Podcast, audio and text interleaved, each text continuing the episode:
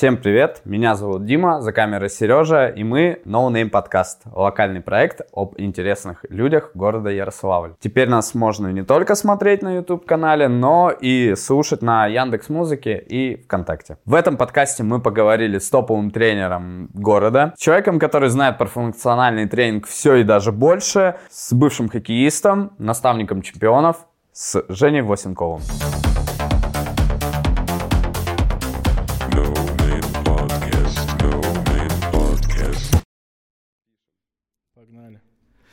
Женя, привет. Здорово. Круто, что согласился на подкаст. Слушай, ну это новый опыт, и вообще, в принципе, интересно. И оборудование, и свет, такого не было еще. Это отличается от телеканалов, на самом деле, каких-то там, типа наших местных, где там пришел, ничего нет, просто сел там и все. Здесь прям круто, красиво, очень атмосферно. А ты был на местном телевидении куда-нибудь, приходил в студии? Был, был. И... Утро, в утреннем фреше. В утреннем фреше? Про что рассказывал? Так про спорт, как всегда. Либо про спорт, либо про еду. Все одно и то же. А, ты же на пире на Волге да, готовил да, тогда, что-то я помню. Два сезона, три сезона. Первый сезон мы готовили, у нас была битва стейков. Там команда хоккеистов против команды ак- актеров театра. Второй год битва бургеров была. И на третий год я, если честно, тоже что-то готовил, но не помню уже. Был типа что-то фреш какой-то или что-то, какая-то лег, легкая закуска. А из мяса что больше предпочитаешь есть? Ну, говядинку, конечно. Рулька, стейк, стрипоин? Ну, вообще, стейк, или... ну, стейки, конечно, люблю, но сейчас, если честно, в Ярославле давно хороших не пробовал. А где в свое время были хорошие или вообще, в принципе, более-менее? Где ну, тебе понравилось? Пусть это не будет рекламой, когда так... первый год открылся Папа Карло, там были лучшие стейки и по размеру, и по качеству, и по цене, и по вкусу. Вообще прям топчик был. Первый, наверное, года два.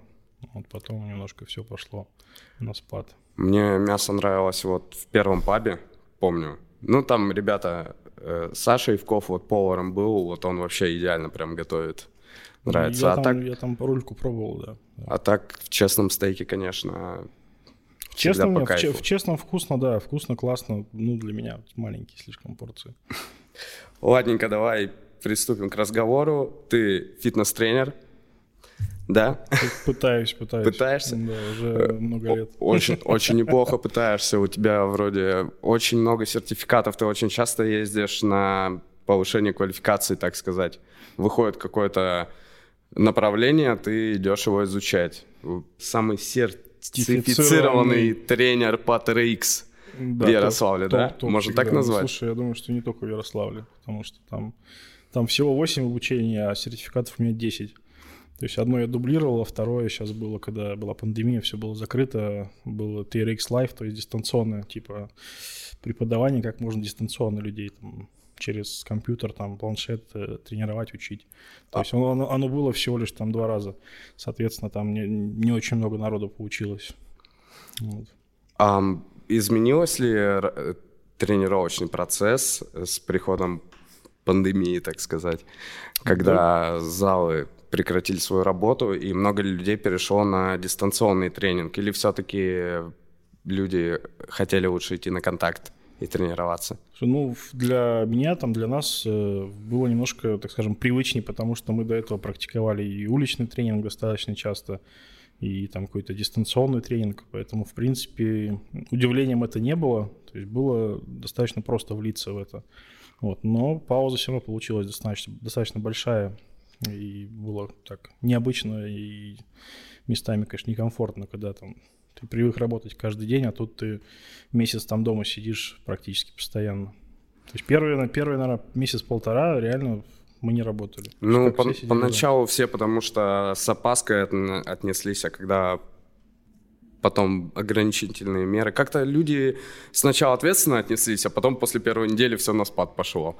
Да, все ну, поняли, ну, что плюс, нужно двигаться, да. и уже плюс, как-то так. Плюс погода как бы изначально все равно это была ясна, и было еще немножко прохладно. Когда уже ближе к маю просто все, все вылезли, все начали тренироваться.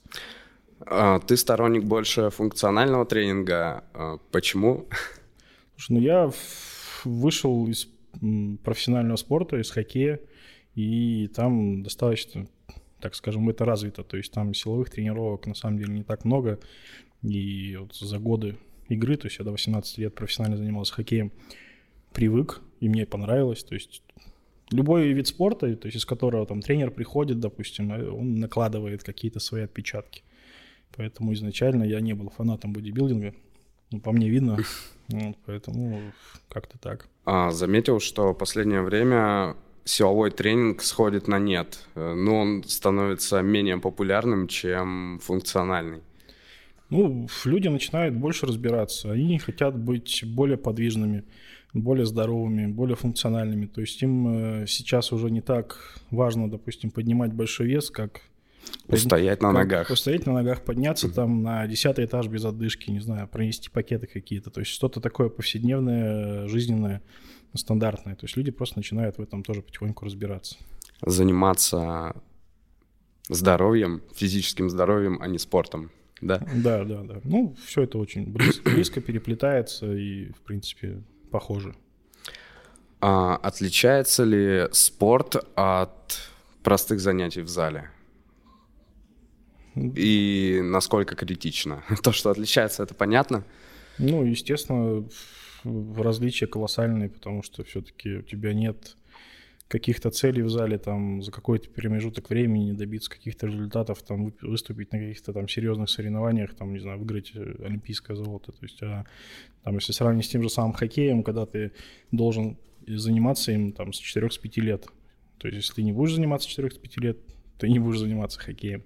И, соответственно, ты приходишь в раннем детстве и тренируешься практически каждый день, практически круглогодично. Там э, раньше пауза была там месяц, то есть 11 месяцев в году ты тренируешься, один отдыхаешь. Сейчас, конечно, чуть-чуть паузы стали больше, э, стало немножко попроще, но тем не менее, то есть с 5 лет ты 11 месяцев в году тренируешься, тренируешься, тренируешься там.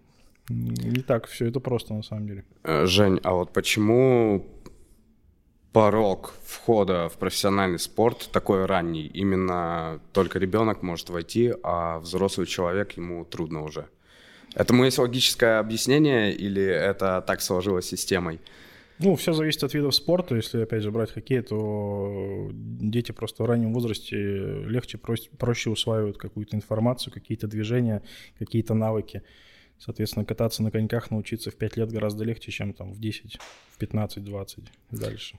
Я, честно говоря, не знаю про хоккей, но знаю про американский футбол, то, что как-то раз в каком-то году, в далеком, даже фильм есть «Преодоление» с Марком Волпергом.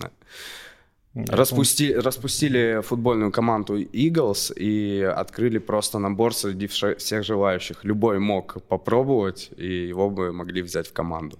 Это было в тот момент, когда игроки не шли условия, ну, им условия не нравились а у клуба или что такое, и клуб решил распустить команду. Ну, опять же, смотрел? этот вид спорта я смотрел, да, mm. уже на самом деле плохо помню, но сам вид спорта, он чуть более технически простой, то есть там ты пользуешься своими ногами непосредственно, то есть бегать практически каждый умеет. Соответственно, ну, попробовать себя может каждый. В хоккее, допустим, так уже не получится, там, в 15-20, там, в 30 лет выйти и покатиться. Ну да, американский футбол, он такой... Там каждый человек выполняет э, свою задачу конкретную, бежит по отработанному маршруту. Ну да, тут больше... Да не, во всех командных видах спорта, в принципе, у каждого есть свои обязанности, свои какие-то э, навыки более там лучше развитые, хуже там защитники должны кататься спиной лучше, нападающие там лицом. Ну, вратари, соответственно, обладать какой-то уникальной реакцией. А сложно ли сейчас попасть в профессиональный спорт? В хоккей? Да, да. Сложнее, чем раньше? Естественно, потому что он стал гораздо популярней. И если брать наш город, то он, в принципе, наш город достаточно хоккейный всегда был. И сейчас, кажется, там каждый третий мальчик у нас в хоккей играет в Ярославле. Если бы было больше дворцов, больше школ, больше там, годов, то, мне кажется, играли бы вообще все. А, популярность э, с каждым годом хоккея растет, а не падает.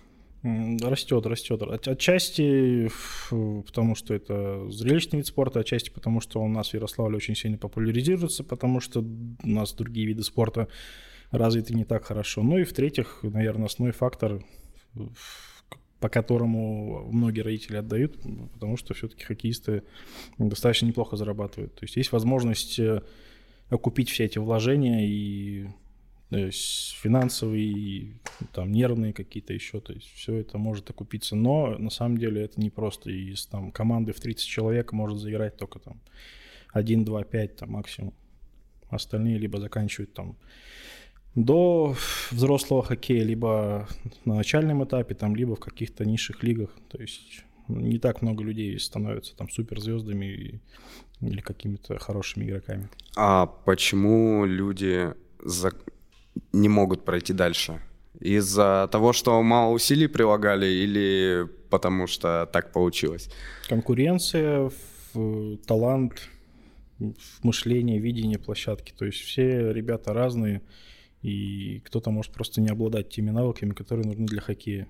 Когда на твое место там еще 10 человек, соответственно, куда-то пробиться становится еще тяжелее. И что делать после того, как не получилась профессиональная карьера? Мне кажется, когда такая большая конкуренция, то не очень сильно расстраиваешься, если не попадаешь. Да, но тут вопрос, во сколько ты закончишь. То есть э, я там достаточно рано закончил, 18 лет, и, соответственно, у меня все горизонты были открыты я пошел учиться и практиковаться. Есть ребята, которые там играют в высших лигах, каких-то э, более, так скажем, э, слабых, чем там КХЛ. И они там заканчивают там в 30 лет, в 35. И им гораздо тяжелее адаптироваться к обычной жизни, потому что кроме хоккея зачастую они ничего не умеют. А ночная хоккейная лига? Это любительский хоккей, который, опять же, в последних... Это другой уровень, да, вообще ну, совершенно? Это, это не знаю, там, задний двор. Серьезно? Ну, это на самом деле тоже очень сильно развивается, очень сильно популяризируется, потому что еще там в 2009-2010 году там было у нас буквально 5 команд любительских. Сейчас их 30-40, я даже не знаю, сколько их, очень много. Все играют. То есть не только дети, детей отдают в хоккей, сами родители начинают играть в хоккей офисные работники играют в хоккей, там ребята с каких-то там, э, не знаю, заводов, сервисов играют в хоккей. Очень много людей у меня знакомых, которые прям на любительском уровне занимаются хоккеем. Платят большие деньги за стадионы, за лед, за форму, потому что она не дешевая абсолютно. И играют. То есть это становится таким хобби. Для кого-то хобби, для кого-то спорт, для кого-то отдых, еще что-то. То есть после там тяжелого рабочего дня. На самом деле на льду кайфово, конечно. Каждый отдыхает так, как может. По-своему, да, по-своему, по-своему.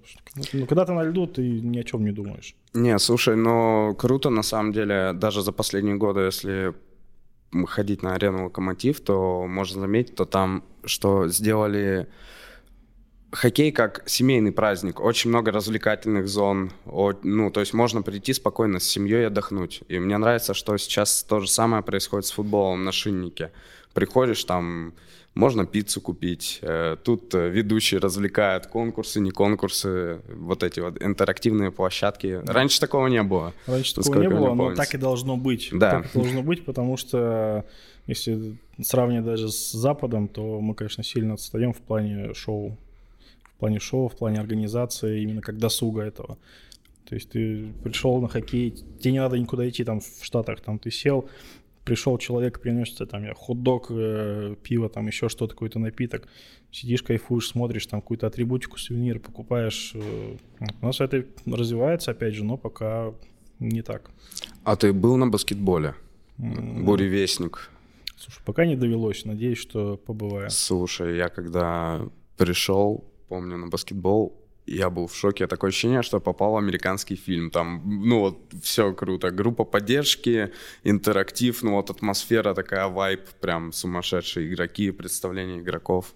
Ну, Очень круто, зрелищно. Мне кажется, у каждого вида спорта есть э, своя вот эта уникальная атмосфера и побывать на каких-то Кру... соревнованиях. Извини, классно. что перебиваю. Круто, что она приходит э, в нашу страну и в наш город. Такая же атмосфера, э, как и в фильмах американских, и не только. Ну, заметь, Потому что раньше такого не было. Заметь, что она э, все-таки приходит, к сожалению, сначала через, так скажем, любительский уровень какой-то, через какие-то каких-то энтузиастов. Там, если взять тот же самый американский футбол наш, ярославский, то есть просто ну, ребята начали там увлекаться, что-то делать. Вот, и К сожалению, в стране пока развитием мало кто занимается. Именно так, на уровне прям, чтобы у нас были серьезные какие-то соревнования, серьезные команды. А, ты занимаешься подготовкой молодых хоккеистов, э, детей. Летний, летний лагерь организуешь для них, да? Ну, не только молодых. Э, в, в этом году у нас был лагерь там достаточно смешанный. То есть были ребята там 8-9 лет и 25 там. Очень большой разброс. Но ну, в основном все-таки работаю с, уже с 18 плюс, то есть взрослыми ребятами. А задача таких лагерей не растерять навык в межсезонье и улучшить свои показатели? Или да, в чем-то прибавить немножко, в чем-то стать лучше, то есть э, замотивироваться, пообщаться с, опять же, если там это дети, пообщаться с ребятами, которые старше, пообщаться с ребятами, которые приходят на мастер-классы, там какие-то игроки КХЛ, там еще кто-то. То есть, в принципе, полный набор, то есть от, от такого вдохновения, мотивации до каких-то улучшений каких-то навыков непосредственно. А, смотри, давай про тренажерный зал. Ну, чуть-чуть можно, да. Да, разбавим немножечко. Какие Какие люди в основном приходят в, тренажер, в тренажерный зал? С какими целями, просьбами, задачами? Много ли приходит людей э, на твоей памяти, которые хотели бы в возрасте заняться профессиональным спортом и просили бы подготовить? Вообще, в принципе, контингент не так сказать, что сильно меняется. То есть приходят люди либо похудеть, либо там девочки подкачать попу, там еще что-то. То есть, ну, стандартный набор. И, так скажем, какими-то глобальными целями люди все-таки не обладают. Вот, и на моей памяти не было там, так скажем, взрослых каких-то спортсменов, которые хотели бы где-то в чем-то поучаствовать. Ну, опять же, я то есть, в зале работаю не так много, то есть, ну, я работаю в нем постоянно, но именно с тренажерами работаю там, там три раза там, в неделю максимум, наверное. И ко мне не приходят просто люди, которые там хотят подготовиться к соревнованиям каким-то по фитнесу, бодибилдингу, еще чему-то. То есть я просто не работаю по этой теме, так скажем. Смотри, вот э, с каждым годом индустрия развивается, все идет вперед, появляются новые программы тренировок, да, э, и когда человек приходит в зал, вот сейчас в 2020 году, если ему предложить просто силовой тренинг на тренажерах, это, ну, как бы не круто будет, да? Нужно обязательно уже что-то знать, функциональные штуки какие-то. На самом деле фишка в том, что если раньше информации было очень мало, люди приходили ничего не зная.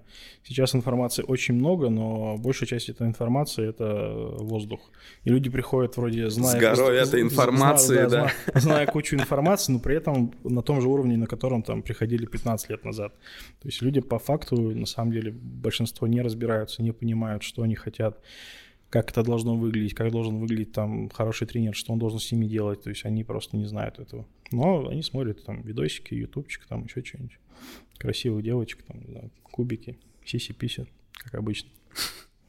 Um, как, по-твоему, должен выглядеть хороший тренер? И с чего он должен начать с новым клиентом занятия? Ну, в первую очередь, с общения, естественно, с понимания Э, целей, с понимания состояния там, здоровья, с каких-то таких базовых аспектов. То есть поговорить с человеком, понять реально, созрел он, хочет ли он заниматься, или он там придет месяц, подергается и потом пропадет. То есть ну, до человека нужно донести, что если ты приходишь сюда, то это должно стать там стилем жизни постоянным. То есть не чем-то там месяц позанимался, два отдохнул, а чем-то таким на протяжении уже всей жизни. То есть ты тренируешься в кайф, ты питаешься в кайф, и ты стараешься становиться более здоровым. И самое обидное, что когда ты вливаешься в этот ритм, начинаешь заниматься, тренироваться, правильно питаться, все хорошо, прибавляешь, все здорово. Потом вдруг что-то случается, ты заболел, и ты просто откатился мгновенно. Ну, если в плане набора мышечной массы, да, так часто бывает. И, соответственно, это демотивирует. Опять же... Это, а, да, демотивирует обще, очень. Общение, общение с тренером, э, общение как-то должно, опять же, настраиваться на какую-то мотивацию, на какое-то развитие. То есть это не просто... Самое главное, мотивация, да? Для меня вот самое простое прийти и покачаться, да. Самое сложное — это себя заставить, себя замотивировать, понять, что это тебе действительно нужно, и ты должен это делать постоянно. Это на самом деле нелегко. э, на карантине обратил внимание, что приходишь за ДК Добрынина в парк юбилейный, все бегают. Куча народу, все бегают. Кто, турники, все заняты. По вечерам там вот э, такая площадка есть, пятачок такой, там какие-то детские группы танцуют что-то, там то капуэра, то еще какая-то хрень. Постоянно все чем-то занимаются, и парк за время карантина стал каким-то арт-пространством, где постоянно происходит какой-то движ. Ну, это круто. Я тоже ездил, смотрел, блин, это прикольно, классно. Как-то больше даже на Европу становимся похожи. Очень как-то интересно все это. И молодцы люди, молодцы, что не сидят дома, что пытаются чем-то заниматься. Друг, другой вопрос, на каком уровне, как бы, и как они это делают, в, на здоровье или во вред, потому что, опять же, тот же, тот же самый бег, это не очень такой простой вид э, нагрузки, вид спорта, то есть там техника достаточно непростая, которую нужно изучать и понимать, опять же, состояние своего здоровья там и все остальное. Но большинство людей там занимались не сами, а именно с тренерами. Ну, вот потому, что потому самое что главное. тренерам То есть... тоже хочется кушать, как бы, и у большинства из них нет каких-то там доп. видов бизнеса или каких-то э, дополнительных э, доходов, еще чего-то, и людям тоже нужно жить. Не, круто, что в понимании людей уже есть такая тема, что, ну, если заниматься, то лучше под чем-то контролем и чем-то и чьим-то руководством. Потому что, как минимум, это не дает тебе права слива. Ты можешь, если ты сам занимаешься, ты такой думаешь, а, по борщику сегодня пойду, лучше отдохну, пропущу. Не, тот день, а вот это нет, это хорошо. Ну, другой вопрос, как бы под каким контролем что это за тренер и что он даст тебе реально какую-то пользу или может принести вред, это уже другой вопрос. Но в, в целом, да, это хорошо. То есть тенденция есть. Тренеров становится все больше и больше. Как, э, как не выбрать плохого тренера? Вот что можешь посоветовать людям? Вот ну, Может показаться, что тренер хороший. Вот как от, отличить плохого тренера от хорошего? На что нужно обратить внимание? Ну, на самом деле, нужно пообщаться в первую очередь. То есть сарафанное радио существует, ты можешь услышать какой-то отзыв хороший, который тебе понравится. В любом случае, должен прийти с человеком, пообщаться. И опять же, если ты обладаешь какими-то интеллектуальными способностями к мышлению, то ты поймешь, там, что человек адекватный, что он пытается тебе что-то объяснить, э, рассказать, открыть какие-то новые границы, то есть пытается тебе тебя развивать. Вот, либо ты приходишь и говорят, сейчас мы тут качнемся, там, что, кольнем что-нибудь, еще что-то. Ну, в этом плане. То есть, ну, это, это не просто, естественно, потому что когда ты не разбираешься, вот я прихожу куда-то в магазин, там, если я в чем-то не разбираюсь, то пошел покупать там в магазин электроники. Электрику. Да, да, да. Ну, естественно, мне могут навялить все, что угодно. Но опять же, когда я с человеком общаюсь, я могу понять, навяливает он мне или, или нет. То есть, потому что ну, по людям видно, когда они там врут, когда они не договаривают, когда они делают вид, что они что-то знают, на самом деле ни хрена не знают. Еще что-то. Обязательно ли у тренера должно быть какое-то образование, либо опыт? Что важнее? образование, либо опыт тренировок продолжительное время? Честно тебе скажу, что образование, наверное, это вообще далеко не основополагающий фактор, потому что нет у нас в России пока хорошего специализированного образования именно для, для залов разнообразного. То есть там пойти отучиться на тренера по бодибилдингу, это я считаю, что очень мало. То есть э, нужно уметь в комплексе психологии, общения, знания какой-то, естественно, анатомии, физиологии, э, тренажерный зал, функциональный тренинг, э, восстановительные там методики. Все это должно уже быть в каком-то базовом обучении для тренера, чтобы у него уже изначально появлялось понимание, как с человеком работать. Потому что в мое время, когда я учился, там, 8-9 год, еще не было достаточно, так скажем, каких-то семинаров, еще чего-то, каких-то развивающих. То есть были стандартные вот тренер там по фитнесу, тренер по бодибилдингу, еще что-то.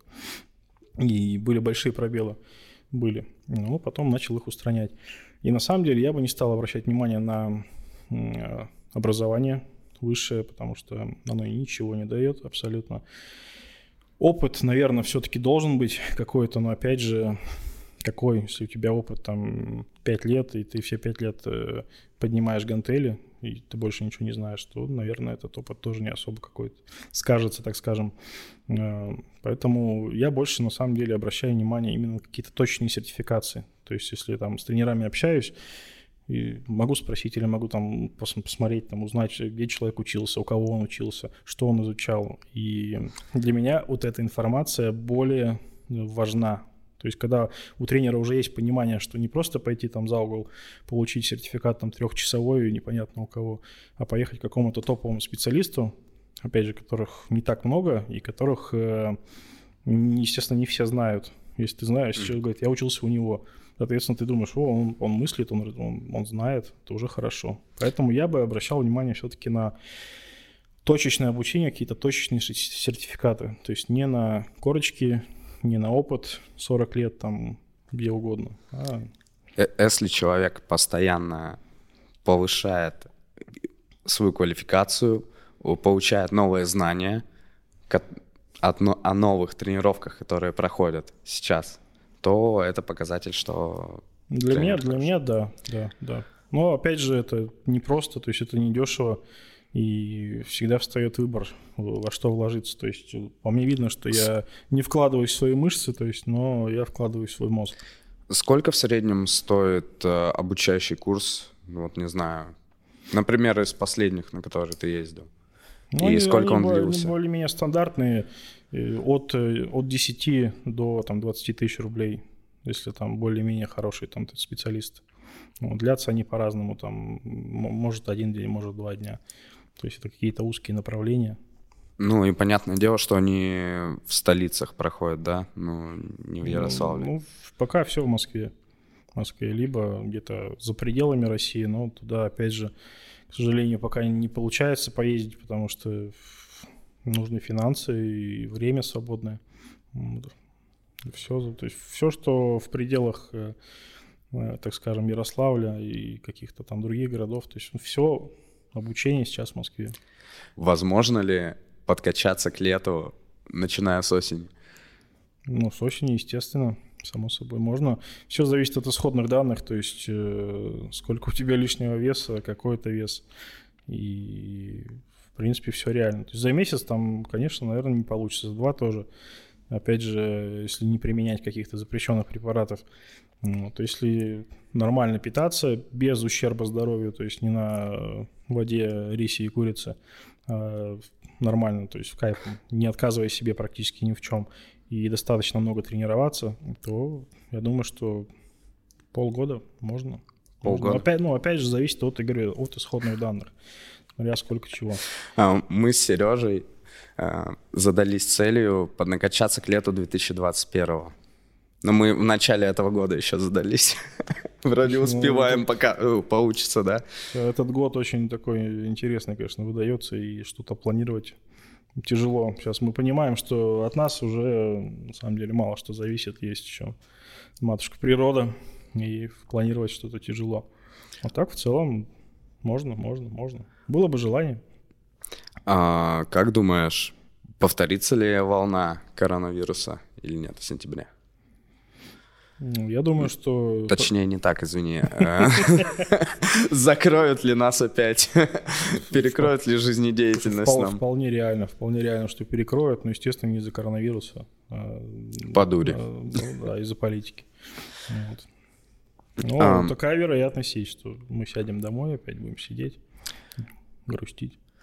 После прекращения пандемии, когда открылись залы, обратил ли ты внимание на то, что не все люди вернулись к тренировкам в зал? Многие, мне кажется, многие для себя решили, что можно тренироваться и на улице, и немножко подостыли ну, да, залу. Да, на самом деле я заметил то, что, во-первых, людей стало меньше в зале, причем гораздо. И, опять же, общаясь э, с, людьми, я понял, что причин несколько. То есть это первое, то, что люди просто отвыкли от зала, как и я на самом деле, потому что мне тяжело было в зал возвращаться.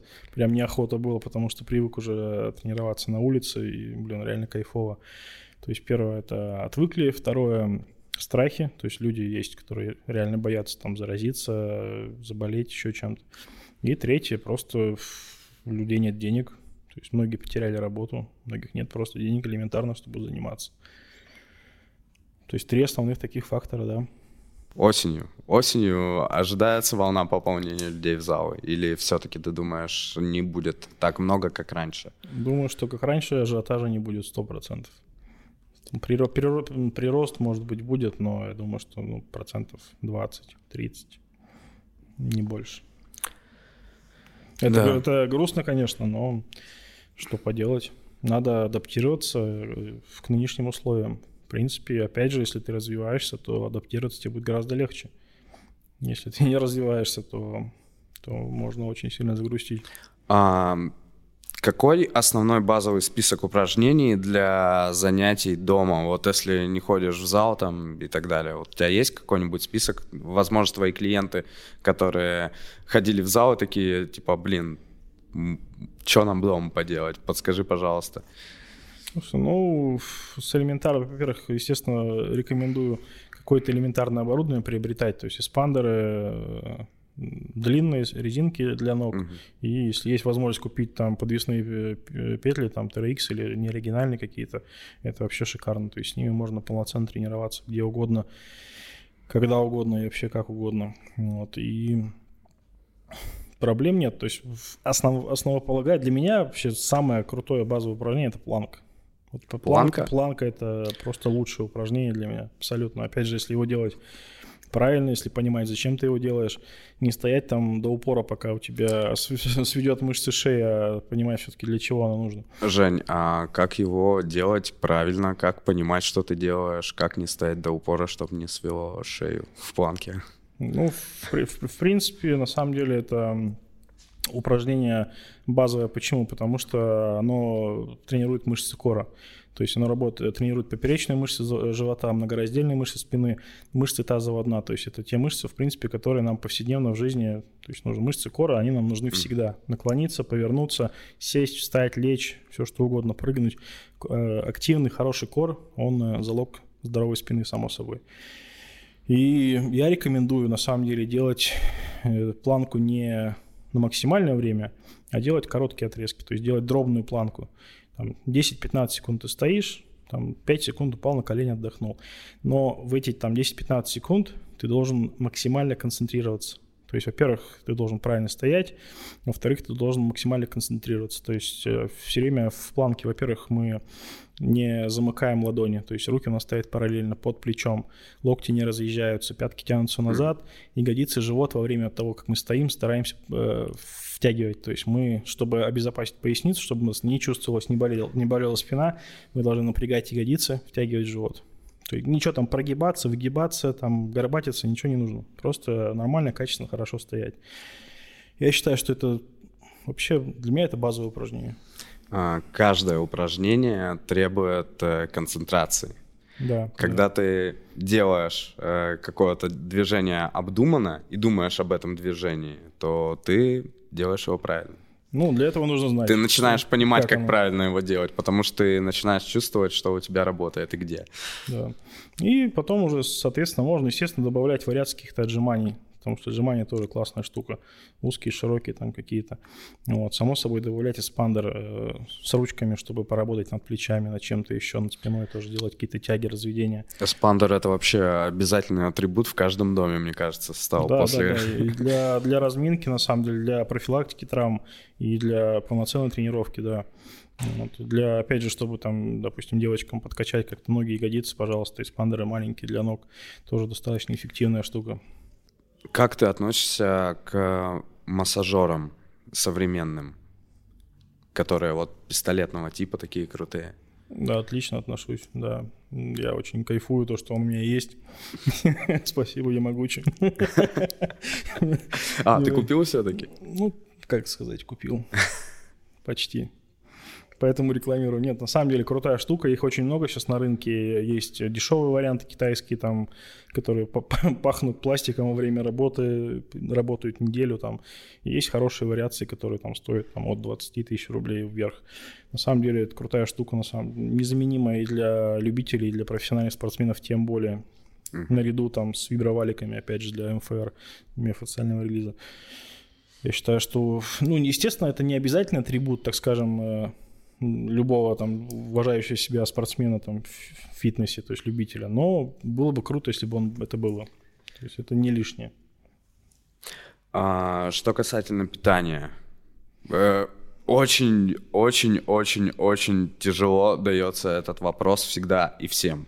Кто говорит, что легко может отказаться от чего-то, он по-любому врет. Вот. Э, какие первые шаги можно сделать э, для правильного питания, чтобы ну, то, что исключить мучное и так далее, не есть там после каких-то... Вот твои методы, какие у тебя есть? Да, слушай, на самом деле про питание со мной говорить, конечно, тяжело, потому что я очень люблю поесть.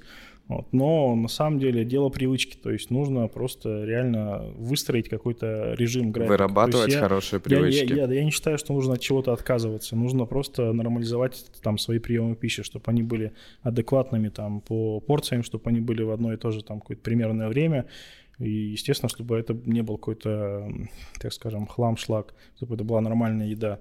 И этого для обычного человека этого вполне будет достаточно. При нормальном объеме тренировок, нагрузок это будет достаточно. есть, Ситуация, Жень. Приезжаешь на дачу, там много еды, очень много еды, вкусно как контролировать порцию в этой ситуации? Слушай, на даче, на самом деле, если там... Никак ну, не контролировать. Ну, само собой, да, но там, как правило, естественно, это мясо, рыба, еще что-то, ну, в этом ничего плохого нет.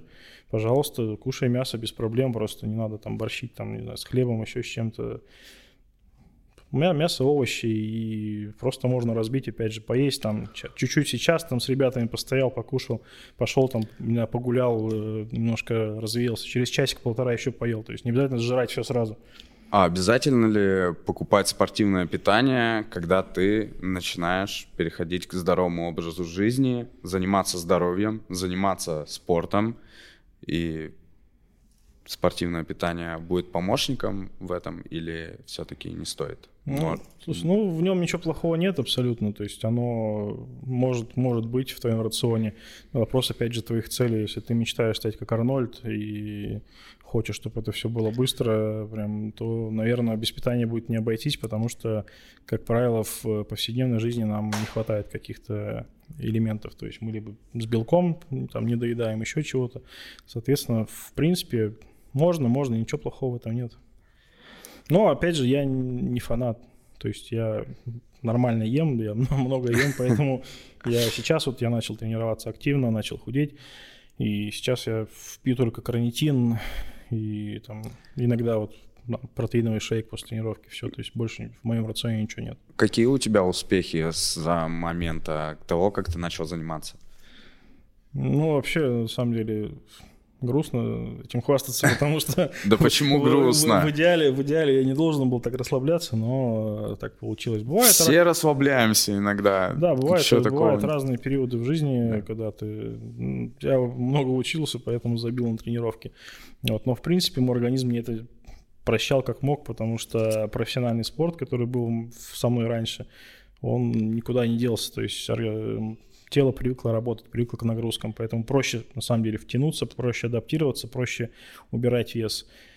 Я это вижу, потому что там за месяц э, достаточно много килограмм я потерял, но опять же исходный вес просто был достаточно большой. И ну, вообще круто, круто. Я надеюсь, что я смогу вернуть свою форму, которая мне нравилась. Точнее, я уверен, что я смогу. Да по-любому сможешь. В принципе, проблем, проблем нет. Здесь главное, опять же, мотивация. На самом деле мотивация. Если Но... очень захотеть, можно в космос полететь. Конечно, конечно, не только. Ты знаешь, что эти выходные это последние выходные лета? Да, да, символично мы тут сидим, все, скоро, mm. скоро осень. сидим по лету, поэтому я решил одеться по-летнему, и ты смотри тоже. Я тоже, да, решил рубашечку одеть, чтобы проводить как следует. Да, это лето, кстати, было не совсем дождливое. Лето, нет, лето было классное, просто оно такое немножко сумбурное и достаточно быстро пролетело, но по погоде оно было хорошее, хорошее. И очень движовое, потому что большинство людей никуда не уехало отдыхать, и все отдыхали там, где, Крым, собственно. Крым, все это серьезно. Но я, я не фанат, если честно, русского юга, поэтому я лучше в Ярославле отдохну. Почему тебе не нравится русский юг? Ну, сервис, менталитет, абсолютно. Потому что смысл ехать платить там гигантские деньги за, за ничего, если можно поехать за границу и эти же деньги заплатить за хороший сервис. Смотрел, да. В отдых, отдых, на самом деле, в большей степени это и есть сервис хороший. Когда ты ни о чем не думаешь, тебе не нужно там переживать, что нужно что-то купить, куда-то пойти, что-то сделать. Ты, за тебя это должны делать другие. Те, кому ты платишь. Да, правильно. И у нас на нашем юге-то все отели, которые более-менее, они все оверпрайс стоят. Просто да, да. можно лишь, не знаю, любой, самый дешевый отель любой, это 6 тысяч, 5-6 тысяч за ночь. Ну, это... Да. Сейчас даже наша любимая Турция открылась, и просто ценники сравниваешь. И в Турции 5 звезд, там ультра все включено, а, не знаю, там, в Крыму там или где там еще. Какой у нас еще юг есть? Так, Крым, э, потом Краснодарский край. Да, а? да, да. Анапа, ну, Сочи, Сочи, да. да. В, в Сочи три звезды за эти же деньги. Ничего, все выключено. Пожалуйста. Все выключено. Да. Почему у нас такой плохой сервис, думаешь, э, на юге? Из-за того, что... Из-за того, что это бизнес. Из-за того, что люди... за границей люди больше ценят э, гостей и больше с, годами поняли то, что сервис играет большую роль, и поэтому старают, э, стараются вместить как можно, как много больше опций в минимальный ценник. Да, да. А, у, а у нас хотят просто заработать. У нас хотят заработать и по максимуму, чтобы вообще выжить по полной. А если что-то не нравится, то идите нахер. Да. За, за, за границей просто люди живут за счет, зачастую за счет э, туристов, и, естественно, в их интересах э, делать так, чтобы эти туристы хотели к ним вернуться. Приезжаешь в плес, не на юг даже, в плес приезжаешь, за, захо, заходишь просто в какой-нибудь там ресторанчик и все. Поним, понимаешь, что просто ценник в несколько раз выше, чем в городе, в котором ты живешь. Да, и при этом... Та же ситуация плюс та же, также в Суздале. И при этом качество продуктов на самом деле не самое топовое там в тех же отелях на нашем юге, само собой. Хотя, казалось бы, ты приезжаешь на юг, где там есть море, еще что-то там, рыба, там, морепродукты но они стоят гигантских денег, и при этом они еще не, не самого лучшего качества оказываются. Э, Жень, по поводу татуировок хотел поговорить. Э, как давно ты начал забиваться вообще? Слушай, я начал делать татуировки в сознательном возрасте. Ну, то есть не Сознательно это сколько? 20 лет я первую сделал, считаю, что абсолютно зрелый, то есть, причем я два года собирался, то есть не то, что там пошел, наколол, то есть два года собирался, хотел, 20 лет себе на день рождения сделал подарок и понеслась. Понеслась. А какую первую татуировку ты сделал, раз ты думал над ней два года? Можешь рассказать, если это я, не я, там... думал, я думал не над ней, я думал именно над тем, чтобы сделать татуировку. А получилось так, что, ну, в принципе, религия, то есть захотелось мне сделать э, кельтский крест. Пошел, сделал. В то время, конечно, салонов было не так много, поэтому я делал какого-то чувака на квартире какой-то, блядь, ручкой. Вот а то машинка была из ручки, чисто вот прям как на зоне. Цена была за коробок, да? Или сколько там? Цена была, не знаю, там что-то две пачки сигарет, там что-то какое-то было серьезно. Вот, с этого начался мой опыт, он, конечно, такой был, так скажем, не сказать, что плохой, но не самый, не самый лучший. Но на самом деле меня это не остановило. То есть я понял, что татуировки это мое, и потихонечку, потихонечку начал забиваться. Сейчас уже, не знаю, уже не считаю, конечно, может, 30-35. Последнее, уже. что ты сделал? Последнее вот на, на шее сделал «Вера, надежда, любовь» и mm-hmm. «Счастливая восьмерочка». То есть 8 — это мое счастливое число. Ну, в принципе, оно мне нравится, и плюс, как бы, я считаю, что оно мое счастливое, потому что я родился там 24 марта 88 года, 8 утра, куча всякой херни. И а с какого момента времени ты начал относиться к этому часу как-то иначе? Представлять его, что оно, оно особенное оно, для тебя? Оно мне всегда нравилось просто. Всегда нравилось. Знак и... бесконечности. Да, да, да. Все, всегда почему-то оно меня притягивало, и я считаю, что в нем есть что-то больше. И не знаю, вот может быть как раз там лет, лет 20 начал уже потихонечку его ближе к себе притягивать в каких-то моментах. А, ты же отец двоих детей. Да, повезло. Какие эмоции ты испытал, э, когда узнал, что у тебя будет двойня? Да я офигел, на самом деле. Я не был к этому готов. Но я был очень рад, на самом деле. Я считаю, что это дар, что это круто. И что этим нужно гордиться. И на самом деле это было непросто. То есть первый год э, это очень тяжело с двойняшками. Я вообще даже боюсь подумать, как люди с тройняшками, четверняшками там справляются. С двойняшками первый год, я, я даже не помню этот год. Я помню, что я носил на руках ночью, там, днем, утром, то есть я работал, по все остальное время там я носил детей. Ну, потом потихонечку, потихонечку они начали расти, расти. Сейчас уже адекватные, с ними можно там общаться уже, как-то разговаривать. То есть уже гораздо проще, веселее, интересней.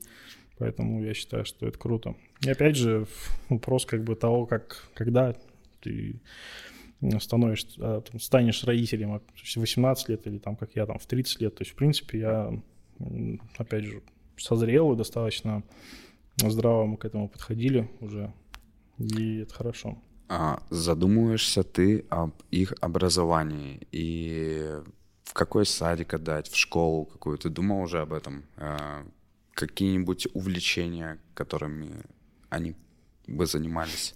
Ну, слушай, на самом деле, пока, если честно, особо не думал над э, тем, куда их отдавать. То есть, пока мы их развиваем дома, достаточно неплохо. Жена у меня молодец, конечно, справляется.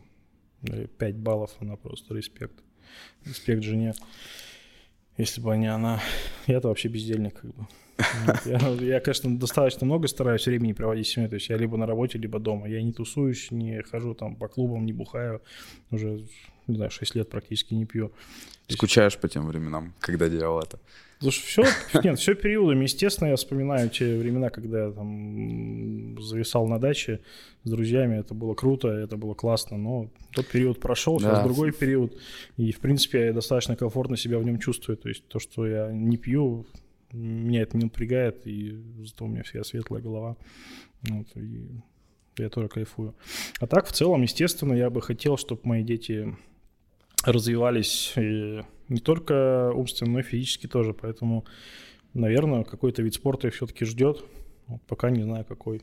Не факт, что хоккей. Ну, ты, деле, ты не, не, не, ты факт, не будешь факт. прямо настаивать на каком-то не, определенном Нет, этом. нет, нет. Надо, чтобы. Надо, надо за ребенком наблюдать, к чему он склоняется, что ему нравится, как он развивается. То есть у нас мальчик и девочка, соответственно, вариаций там, куда отдать достаточно много, но нужно смотреть, что хочет ребенок, что ему интересно в первую очередь. Не нужно просто тупо брать его, вести там, ты будешь хоккеистом, потому что я играл в хоккей.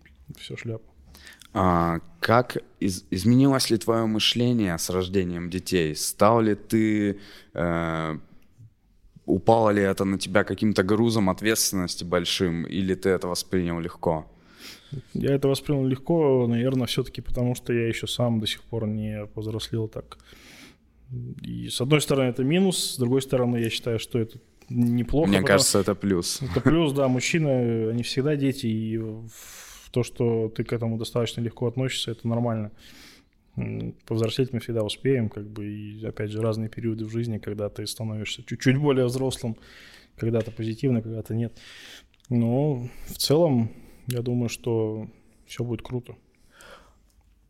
И такой вопросик еще, кстати, частый. Э, в зале детям вообще с какого возраста можно заниматься? Вот по твоему мнению и по опыту. Просто нередки случаи, когда прям совсем с лет с 12, с 13 родители отправляют детей заниматься в тренажерный зал. Ну, если нет возможности заниматься там УФП э, в домашних условиях или на каких-то секциях, то, не знаю, ну, не раньше 15 лет я бы не стал. Ну, я и смысла не вижу просто. Не вижу там еще детский организм, то есть и идти там поднимать железо.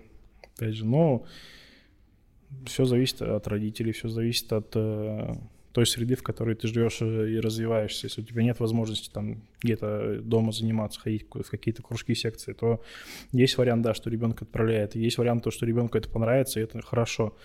Вопрос, чтобы он попал в правильное, опять же, в правильное русло, в правильные руки, там, тренерские, чтобы он рос здоровым. Потому что навредить здоровью в этом возрасте можно запросто. Ты Элвана последний альбом слушал? Пару треков, и альбом целый нет, не слушал, пару треков вообще. Ну, мне он всегда нравился, у него интересный стиль и чтение, и музыки. Сейчас он выглядит вообще пушечно просто. Он, он, вы, он выглядит туда. как Бронсон из фильма Бронсон этого. Да, Том Харди, кстати. Том Харди входит в тройку моих любимых актеров, между прочим. Да? Да. А кто еще в этой тройке? Ну, на первом месте Киану Ривз, на втором Том Харди, и на третьем месте там, на самом деле, достаточно много. Там Дензел Вашингтон, э, Адам Сэндлер мне очень нравится, Леонардо Ди Каприо просто лучший, на самом деле, он вот как актер он вообще лучший, но вот в плане типажа, конечно, вот, ну, то есть мне больше нравятся вот эти два первых парня. Любимый фильм с причем, Киану Ривзом. Причем Киану Ривз занимался хоккеем. У него даже по походке видно, и он сам говорил в интервью, что он там до каких-то до 16 лет, до 14 он занимался хоккеем. Хоккеиста можно узнать по походке? Она какая-то особенная, нет? Я просто никогда да, не обращал чуть-чуть, внимания. Чуть-чуть немножко вальяжно, переваливающийся, возможно, немного кривые ноги. В принципе, ну, это стандартная такая, очень очень. И похоже на футбольную походку, просто у футболистов ноги чуть поменьше. Вот, ну, можно отличить, если так смотришь, там чувак идет, можно, можно, можно предположить, каким, каким видом спорта он занимается. Если фильм, но то мне все нравятся, на самом деле, с ним фильмы, но из того, что я смотрел давно и то, что мне понравилось, «Короли улиц», блин, крутой фильм. Если не смотрел, посмотри «Короли улиц». Нет, просто, не смотрел, не смотрел. Пушка. пушка. А Джонни Мнемоник смотрел с ним? Вот я, кстати, последний фильм, что с ним пересматривал, это Джонни Мнемоник. Ну, смотрел, но давно, сейчас уже плохо помню. То есть сейчас, Там ну, вообще на, самом, на самом деле у меня, просто у меня, бомба. У меня не зашла только «Матрица», потому что я почему-то не знаю, я не фанат фантастики. Не знаю почему, вот мне тяжело, я засыпаю, мне интересно. «Властелин колец», кто там еще? Ну, «Матрицу» многие воспринимают как аллюзию на современную реальность. У нас есть вот два этих супер фантастических «Властелин колец», и второй там у нас фильм... «Гарри Поттер». Гарри не смотрел ни тот, ни тот, ни одной части. Как хоть П- так? Пытался начать. Честно говоря, не могу вообще. Для меня я не могу фантастику смотреть почему-то. Мне как-то она слишком не настоящая. Вот. Ну, это ж фэнтези, блин. Вот, ну, видимо, вот, вот у меня такой склад, может быть, мышления, еще чего-то. То есть для меня фэнтези вообще. Эти... Есть, естественно, есть классика там с, со Шварценеггером, со Сталлоне, то есть это фильмы, которые ты там пересматриваешь, да. Ну, как бы они все-таки, видимо, рассчитаны на массовое потребление как бы там какой-то дикой актерской игры нет, поэтому я люблю Шварца и Сталлоне, но не могу сказать, что это мои любимые актеры какие-то, еще что-то. Сейчас какие-то фильмы делают, не знаю, либо какая-то утопия современной реальности, либо какой-нибудь экшен там прям вообще все глаза болят от спецэффектов и либо, от экшена. Либо, да, да, да. либо девятая часть «Форсажа». То есть тут все либо что-то такое, либо там 10 частей чего-то еще. Ну, все по классике. Сейчас, конечно, кинематограф немножко меняется. Ну, хорошие картины есть, естественно. Опять же, с этими зависит очень много от актеров. Есть актеры, с которыми э, ну, нет плохих картин. Опять же, если брать э, Ди Каприо, ни одной картины с ним плохой не смотрел. Вот все фильмы с ним, все, начиная, начиная от, от начала до конца, все крутые фильмы. При том, что, опять же, когда я помню, узнал, что он получил Оскар, я прям обрадовался. Наконец-то, чувак, молодец. Ну, просто, видимо, типаж у него такой, что не всем он как-то подходит, но как актер он, я считаю, что один из лучших, в принципе, в мире. А, вот Брюс Уиллис, э, я просто люблю фильмы с ним, я фильмографию так смотрю, в скольких фильмах он снимался, это ж охренеть, на каких только, и в комедиях, и в серьезных, и в фантастике, просто такое ощущение, что он вписывался во все фильмы, что ему предлагали на протяжении, поэтому он такой популярный. Ну, нет, просто, видимо, после «Крепких орешков» он был достаточно востребован, и все хотели его заполучить, и он, наверное, не отказывался, снимался везде. Почему бы нет? В то время еще не было такого там большого кластера таких актеров крутых. А как ты относишься к российскому кинематографу? Грустно, грустно отношусь. А почему грустно? Ну, есть хорошие фильмы. Естественно, «Брат, брат 2» — это вообще классика жанра, и я очень люблю их пересматривать. Плюс э, очень люблю Петра Буслова, очень люблю «Бумер». Первый «Бумер», второй — это вообще мой любимый фильм из русских.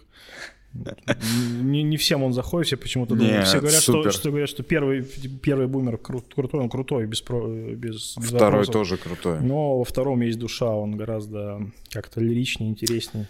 Там просто фильм уже немножко про другое. Да, так в целом, конечно, я не сказать, что там дофига смотрю русского кино. А вот из Быкова Так- так- социалочка, социалочку такую. На самом деле еще пока не дошел до этого, то есть я, видимо, не созрел еще для таких фильмов, но читал про них, и, естественно, отзывы хорошие, но пока, видимо, опять же, не, не повзрослел еще для таких фильмов. Либо не считаю того, что они там, что, что мне нужно их смотреть. То есть просто когда я вижу реальную жизнь, я все понимаю.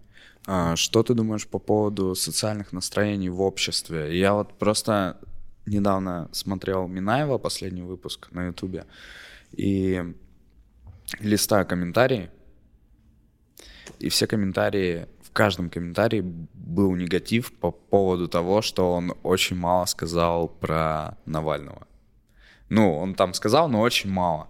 И люди захейтили просто из-за того, что он слишком мало про это сказал. Вот э, как ты думаешь, э, сейчас э, общество слишком асоциально настроено вот на такие вот проблемы?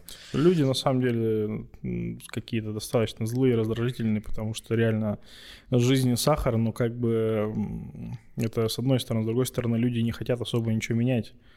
Ну, уже все к этому идет, люди уже, желание появляется, но просто там, когда ты на кухне сидишь, болтаешь, это одно, а когда ты пытаешься что-то сделать, это другое.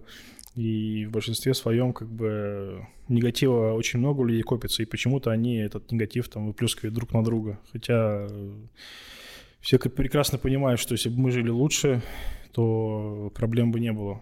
Вот. А так э, могу посоветовать просто не смотреть телевизор в первую очередь. Там лучше и вообще не включать. Интернет, пожалуйста, YouTube, да, там много информации, много правдивой информации. Телевизор лучше не включать. Я раньше любил телек смотреть, сейчас я практически его не включаю. А на Ютубе что смотришь? Редакцию смотрю, Дудя, естественно. Вот. Сейчас редакцию всю пересмотрел от начала до конца. Жду каждый выпуск, мне очень нравится. Ребята молодцы, делают хороший, качественный контент. Вот. У Дудя тоже. Ну, не все посмотрел, у Дудя посмотрел там только тех, кто мне интересен. И все. А подкасты какие-нибудь слушаешь или ты Ну, еще к этому не Вообще, пришел? вообще, вот это слово для меня только я от вас его узнал сейчас. То есть я знал, что есть такая штука подкасты, на самом деле не знал, что это такое и вообще с чем это едят. Это интересный формат общения, опять же, если сравнивать с тем же самым телеком. То есть это гораздо интереснее, гора- гораздо ну, разнообразнее, раз- разносторонний. Классно, круто. Тебе понравилось э, наш с тобой подкаст? Понравилось, и я думал, что сейчас время будет тянуться долго, будем тупить, но на самом деле круто, и, кажется, можно бесконечно разговаривать. Если просто брать какие-то определенные темы, на них можно разговаривать там и 2, и 3, и 5 часов. Поболтать круто. Ладненько, мы только учимся, так что будет еще круче. Еще раз придешь к нам в подкаст. С удовольствием. Если позовете, с удовольствием приду. И желаю вам удачи, желаю вам развития. Вы молодцы. Это интересный, интересное направление, которое нужно развивать. И пока то, что я вижу, мне нравится. То есть очень качественно, очень интересно, прикольно. Я надеюсь, что в скором времени о вас узнает миллион.